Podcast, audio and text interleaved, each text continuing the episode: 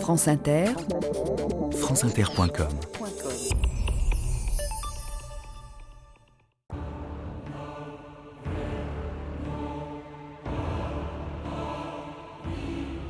Tous nos historiens nous ont bien trompés quand ils ont regardé l'Empire ottoman comme un gouvernement dont l'essence est le despotisme.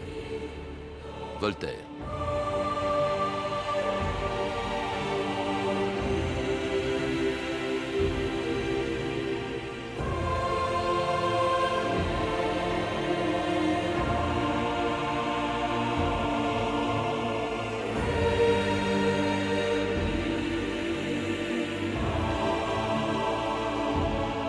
2000 ans d'histoire.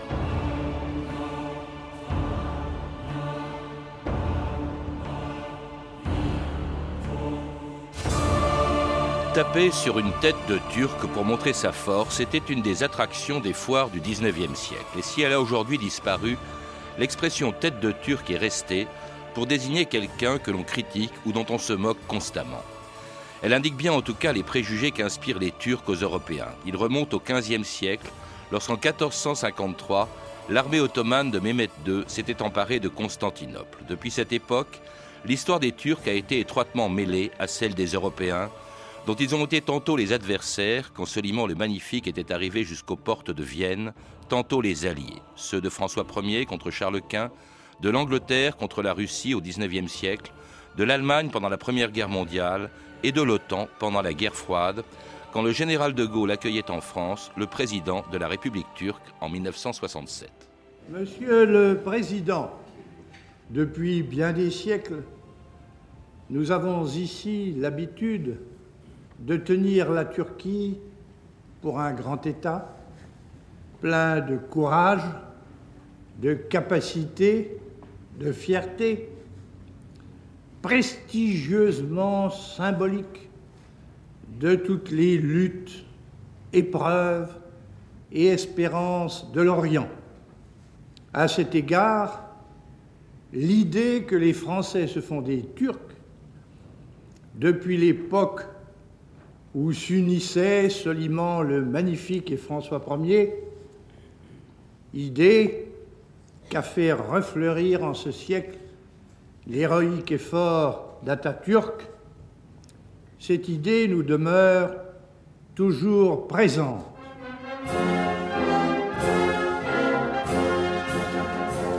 Jean-François Solnon, bonjour. Bonjour. Alors c'était le général de Gaulle accueillant le président de la République turque en France en 1967 et rappelant en quelques mots les relations de son pays avec la France depuis 500 ans. Vous les rappelez aussi dans un livre passionnant, Le turban et la stambouline, qui a été publié chez Perrin et qui traite des rapports entre la Turquie, non pas seulement entre la Turquie et la France, mais entre la Turquie et l'Europe depuis le XIVe siècle jusqu'à aujourd'hui.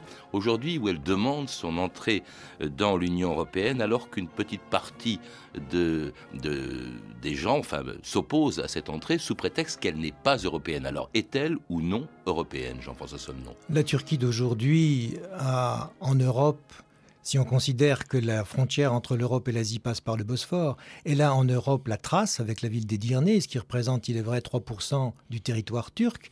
Sur ces 3% vivent un quart de la population turque. Il y a Constant... enfin, Istanbul. Il y a Istanbul qui est une très grande agglomération.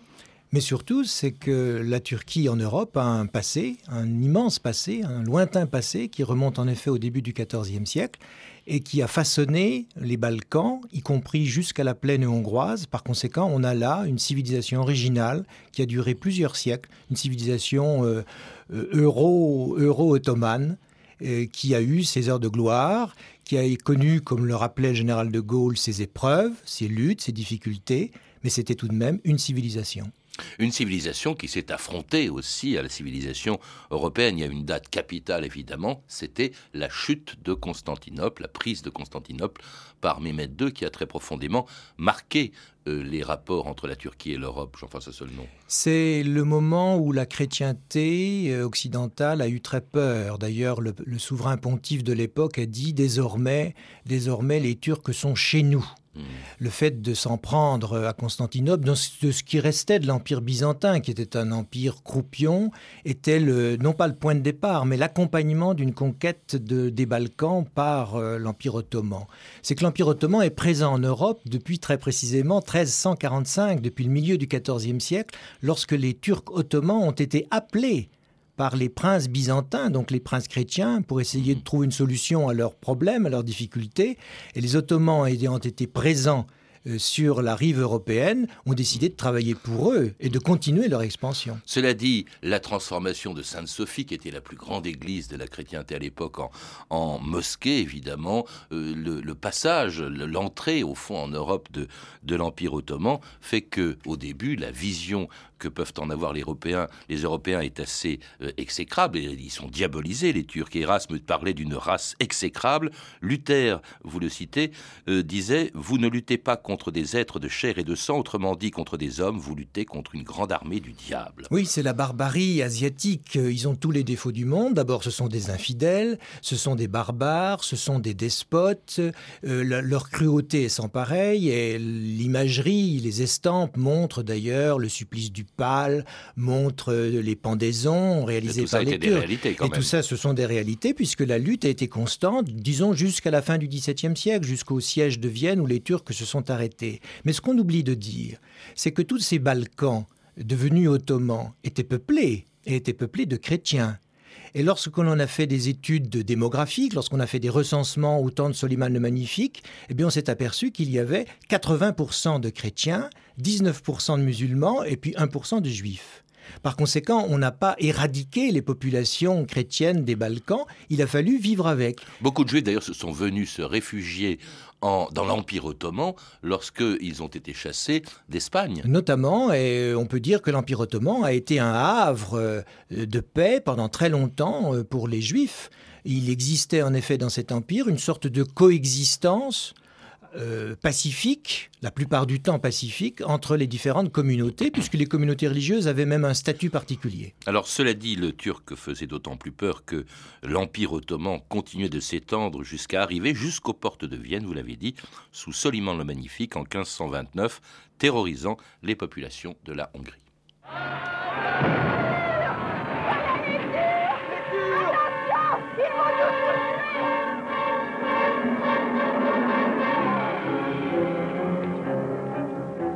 Qu'est-ce qui se passe Il demande à parlementer. Ouvrez le portail. Le grand, le tout-puissant, le noble, l'invincible, le magnifique. Soliman le magnifique avance en ce moment avec une puissante armée grâce à laquelle il portera dans le monde la gloire du prophète. Dans son infinie miséricorde ne veut pas vous détruire. Il demande simplement que tu lui remettes les clés de la forteresse.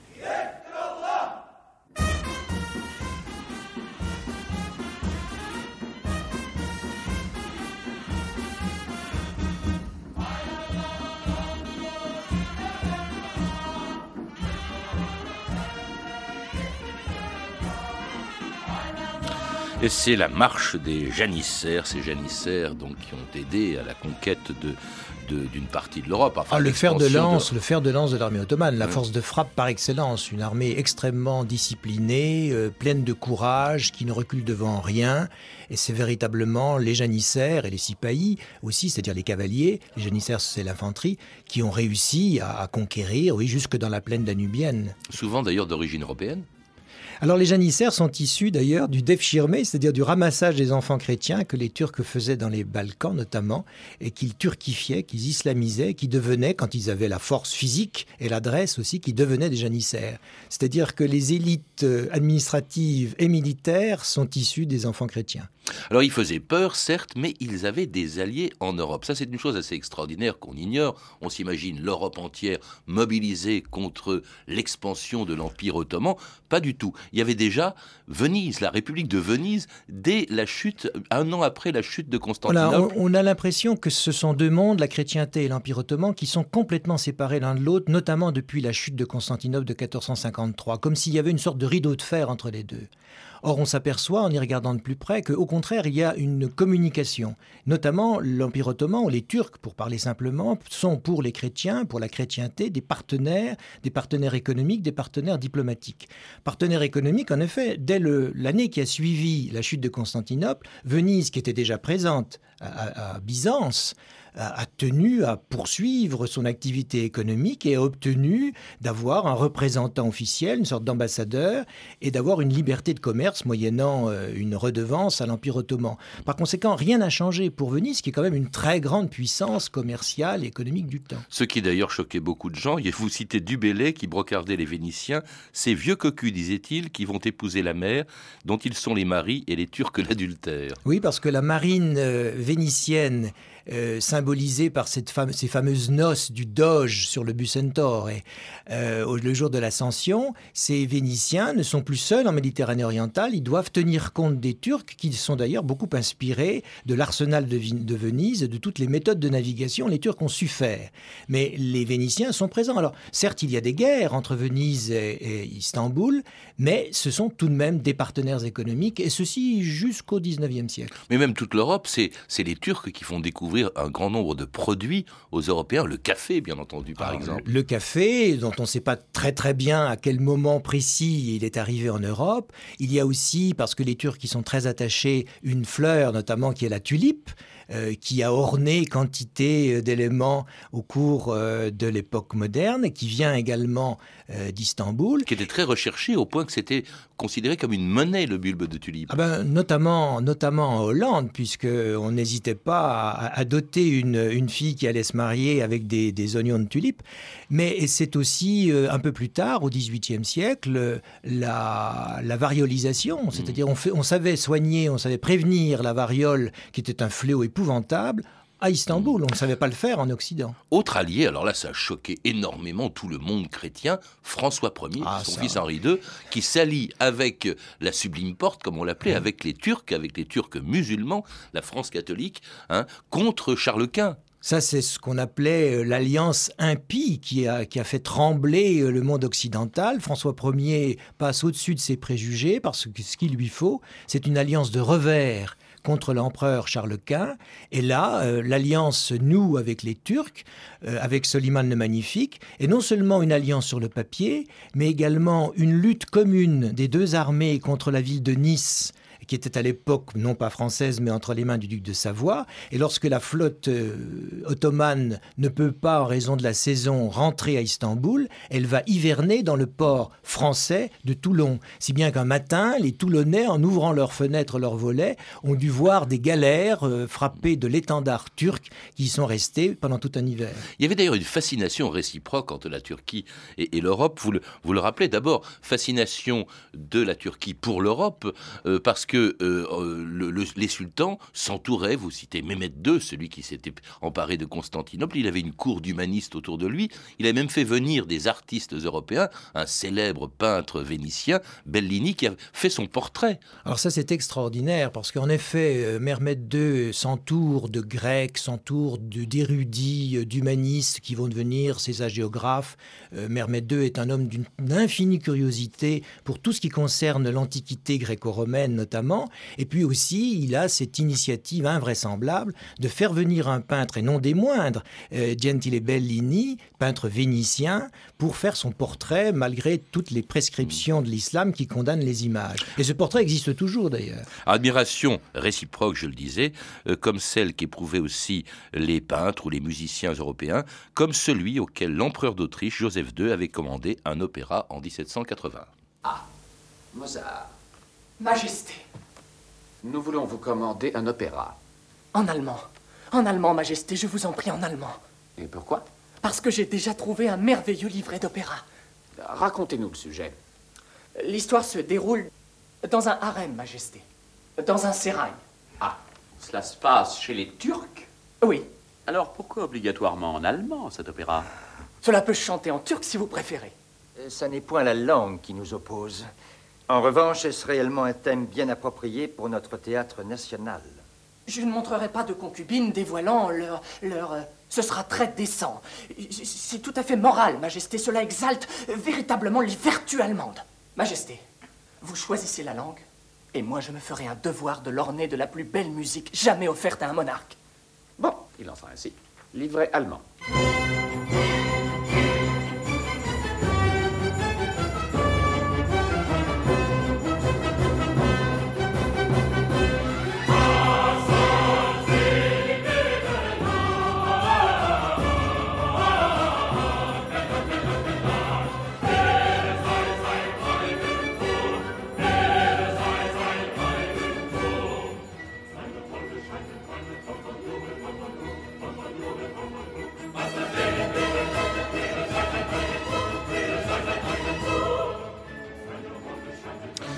Longue vie au Pacha Selim, c'est le cœur des janissaires tiré de l'enlèvement au sérail de Mozart. Mozart d'ailleurs qui montre, vous le rappelez, Jean-François nom, les deux facettes ou les deux idées que l'on se fait des Turcs. Il y a le méchant, euh, l'eunuque qui s'appelle Osmin, et puis le gentil, le Pacha Selim, hein, qui gracie euh, un couple euh, qui, avait, qui, avait, fait un affront. C'est assez étonnant. C'est, cette mode d'ailleurs de la Turquie, elle est ancienne, elle remonte à la Renaissance. Elle existait par exemple sous Louis XIV avec Molière et le bourgeois gentilhomme qui s'habillait en turc. Il y a toutes sortes de, de témoignages qui nous montrent l'intérêt de l'Europe pour cette Turquie un peu fantasmée, il est vrai. Parce que si euh, Mozart est, est, le plus génial, ce n'est pas le pionnier. Il y a déjà eu avant ce qu'on appelle les Indes galantes, euh, des, opéras, des opéras-ballets qui faisaient intervenir des Turcs depuis le XVIIe siècle. Et puis bien entendu, il y a le, la, fameuse scène du Mamamouchi à la fin du, du Bourgeois gentilhomme. Le Bourgeois gentilhomme, c'est un... Mais là, c'est pour s'en moquer. Hein. Mais ça, c'est pour s'en moquer, parce que le, le représentant de la Sublime Porte n'avait pas été très élégant à la cour de Louis XIV. Mais ce qui est frappant, c'est de voir que cette pièce de théâtre théâtre est un drame bourgeois un peu banal pendant les trois premiers actes, et puis à la fin, à partir du moment où on dit, vous savez que le fils du grand turc est à Paris, est ici. Alors là, c'est le débordement de cette turquerie extraordinaire qui nous fait rire aujourd'hui encore. Mais la mode allait jusqu'à s'habiller. Vous citez Christine de Suède qui s'habillait à la turque. Ah, c'est le paradoxe, j'allais dire, absolu. C'est-à-dire que ces princes chrétiens qui ont eu à lutter euh, contre les Turcs n'hésitent pas à s'approprier, comme s'ils s'appropriaient leur force, en se costumant en turc, en se faisant portraiturer en turc, y compris ceux qui étaient sur la ligne de front en Slovénie, par exemple, ou en Croatie. Ils n'hésitaient pas à collectionner des tableaux montrant des dames turques, montrant des sultans, montrant des vues d'Istanbul. Il y a une fascination extraordinaire. Une curiosité, cela dit, il y a également euh, une fascination. Euh, à nouveau, la Turquie fait peur. Nous sommes au 19e siècle et au moment où commencent les guerres d'indépendance dans les Balkans, là, on va avoir une Turquie qui est menacée dans ces territoires balkaniques, dans ces territoires européens, se montrer d'une extrême violence contre les Grecs, contre les Bulgares. Il y a eu des massacres épouvantables et plus tard, ça se poursuivra avec les, les Arméniens. Là, on n'est plus en Europe, mais au moment où se contracte l'Empire, il est d'une violence telle que, évidemment, il est presque unanimement condamné bah, en Europe. La Sublime Porte voit un certain nombre de ces provinces balkaniques, euh, notamment, euh, lui échapper.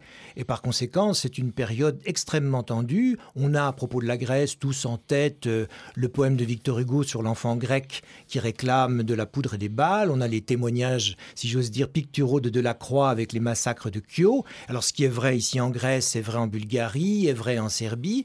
Et il est, juste de, remarquer que la Sublime Porte est contractée face à, à ces révoltes, à cette quête d'autonomie des différents pays euh, balkaniques. Mais c'est un empire qui est déjà sur la défensive et qui perd beaucoup. Et pourtant, en même temps, il s'occidentalise. C'est euh, dans les années 1830 que commencent les tanzimat, c'est-à-dire des réformes qui font que la la Turquie s'inspire, l'Empire ottoman, il s'appelle encore comme ça, s'inspire de, par exemple, de la législation européenne. À partir du moment où l'Empire ottoman a rencontré des défaites, ce qui n'était pas le cas jusqu'à la fin du XVIIe siècle, il s'est rendu compte que l'Occident avait une supériorité militaire. Alors il a fait venir euh, en Turquie, à Istanbul, des experts militaires, euh, français, allemands, anglais, etc.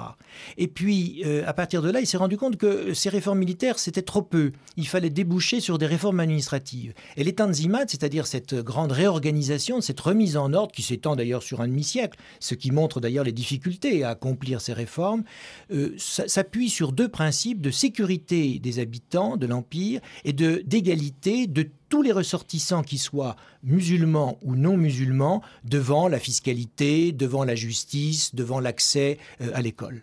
Alors des réformes qui iront plus loin, même lorsqu'en 1919, parce qu'elle était l'alliée de l'Allemagne, la Turquie se disloque, enfin la Turquie devient la Turquie, l'Empire ottoman disparaît, et elle devient un État laïque avec euh, l'abolition du sultanat et du califat et la proclamation de la République de Turquie, dont le premier président, en 1933, célébrait le dixième anniversaire.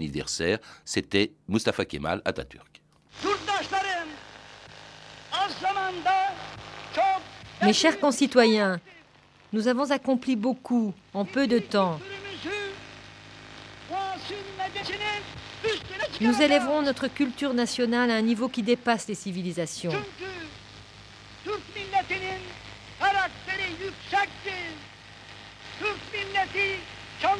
Le peuple turc est travailleur, le peuple turc est intelligent. Je n'ai aucun doute que la grande civilisation turque oubliée renaîtra comme un nouveau soleil à l'horizon.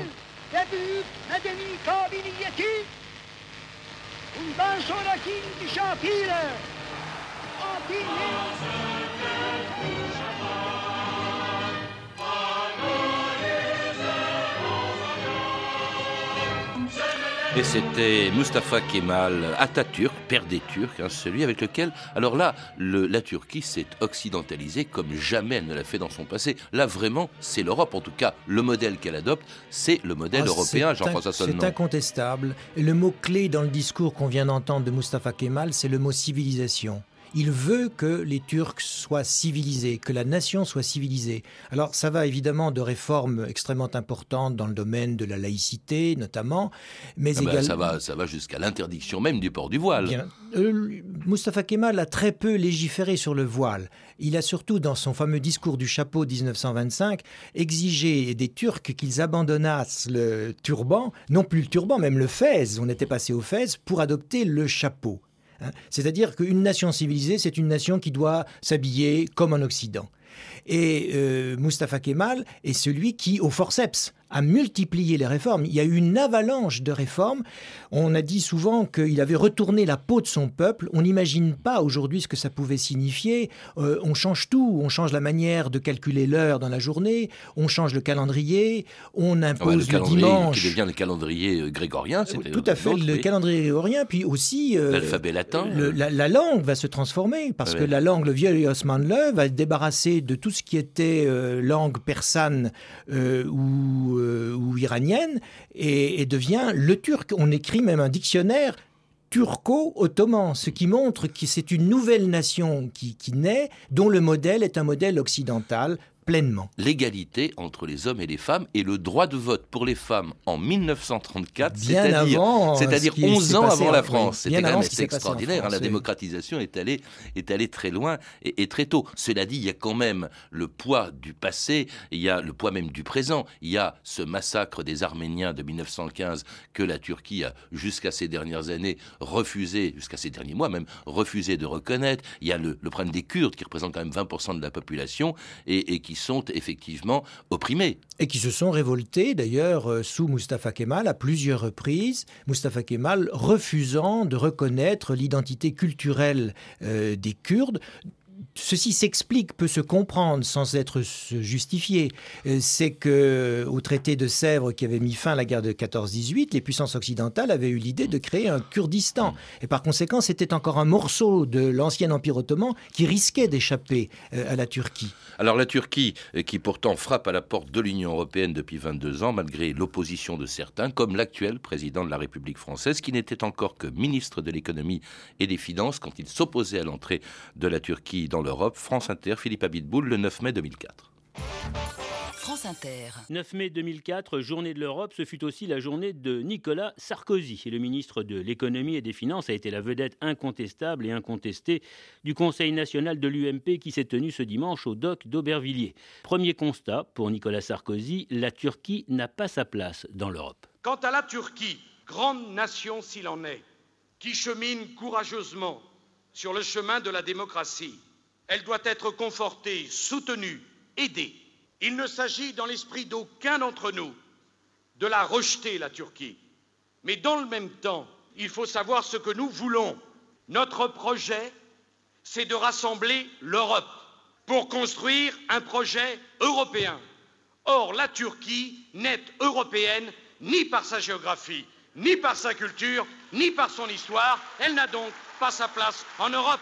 Vous n'avez pas l'air tout à fait euh, convaincu par les trois arguments invoqués par Nicolas Sarkozy pour refuser l'entrée de la Turquie dans l'Europe. Moi, je comprends, je comprends, très bien que ça soit un débat, un, débat qui oppose les partisans euh, à ceux qui sont hostiles. Mais euh, instrumentaliser l'histoire ou la géographie ne me semble pas raisonnable. la géographie, qui est-ce qui a décidé que l'Europe s'arrêtait au Bosphore et aux Dardanelles? Même Hérodote, le vieil Hérodote, il perdait son, son grec, si je dis. Même la partie européenne de la Turquie est plus grande que le Luxembourg qui fait partie de l'Europe. Oui, puis euh, un quart de la population euh, turque vit euh, dans la trace, dans l'ancienne trace. Quant à la culture et à l'histoire, ben, je crois que la démonstration me semble évidente et elle me semble faite, c'est que les Turcs sont présents en Europe et ont créé une civilisation ottomano-balkanique pendant des siècles. Et l'interaction entre la Turquie et l'Europe est une interaction qui est une permanence. Alors je sais bien qu'il y a un argument qui est dans toutes les têtes, c'est celui de l'islam, de la religion. Euh, encore faut-il savoir que l'islam ottoman n'est pas comparable à l'histoire euh, à l'islam maghrébin ou à, l'islam de l'Arabie saoudite. C'est un islam particulier, euh, infiniment plus souple et plus syncrétique que les autres. Mais justement, euh, ce que l'on crée, parce que bon, la, Turquie, il faut le rappeler, euh, fait partie des institutions, de certaines institutions européennes depuis le début. En 1949, elle est un des membres fondateurs du Conseil de l'Europe. Elle a participé, elle est, elle est un, des alliés de l'OTAN. Euh, C'est la deuxième armée de l'OTAN. Hein. Mm. C'est une armée qui a été présente. La Turquie a également accepté d'avoir des bases américaines et des installations radio sur son sol. C'est un allié fidèle des États-Unis c'est le, premier, c'est le premier pays musulman à reconnaître Israël. C'est-à-dire qu'en politique étrangère, euh, la Turquie est véritablement intégrée dans le camp occidental. Mais est-ce que la crainte n'est pas, elle est souvent invoquée, de voir un jour ce pays qui est majoritairement peuplé de musulmans basculer dans l'intégrisme? Dans un islam radical. Parce qu'après tout, il y a quand même un certain nombre de signes qui semblent donner le sentiment que la laïcité est en train de disparaître. Je crois qu'au-delà des signes qui sont très réels et qui peuvent être inquiétants, il faut regarder, et c'est l'historien qui parle, sur la longue durée. Et on, s'aperçoit que le parti qui est au pouvoir aujourd'hui, euh, depuis 2002, euh, est un parti qui a maintenu jusqu'à présent euh, la laïcité. Alors, il y a peut-être des menaces parfois, mais je crois que sur le long terme, on s'aperçoit que euh, la Turquie est sur la voie de la démocratisation, en dépit d'un certain nombre de procès euh, qui peuvent exister, et le maintien de la laïcité est réel de la part d'un gouvernement que l'on dit en Europe occidentale islamiste et qui préfère s'appeler euh, conservateur, un peu comparable sur le plan religieux à la démocratie chrétienne italienne. Peut-être lui fermer la porte de l'Europe, c'est précisément la faire basculer vers l'Orient et vers un islam plus radical, c'est peut-être le risque. Et ce serait se priver euh, d'un allié face justement aux autres mondes musulmans. Merci Jean-François Solnon. Pour en savoir plus, je recommande chaleureusement la lecture de votre livre. Il est passionnant. Le turban et la stambouline, l'Empire ottoman et l'Europe du XIVe au XXe siècle, qui vient de paraître chez Perrin.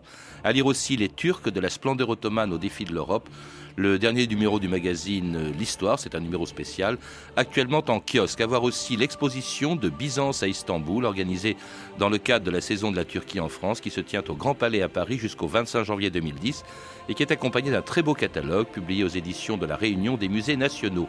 Vous avez pu entendre des extraits des films suivants Soliman le Magnifique de Mario Tota et Amadeus de Miloš Forman, disponible en DVD chez Warner Home Video. Vous pouvez retrouver ces références par téléphone au 32 30, 34 centimes la minute ou sur le site franceinter.com. C'était 2000 ans d'histoire.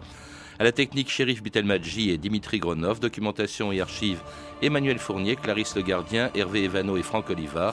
Une réalisation de Anne Kobilac.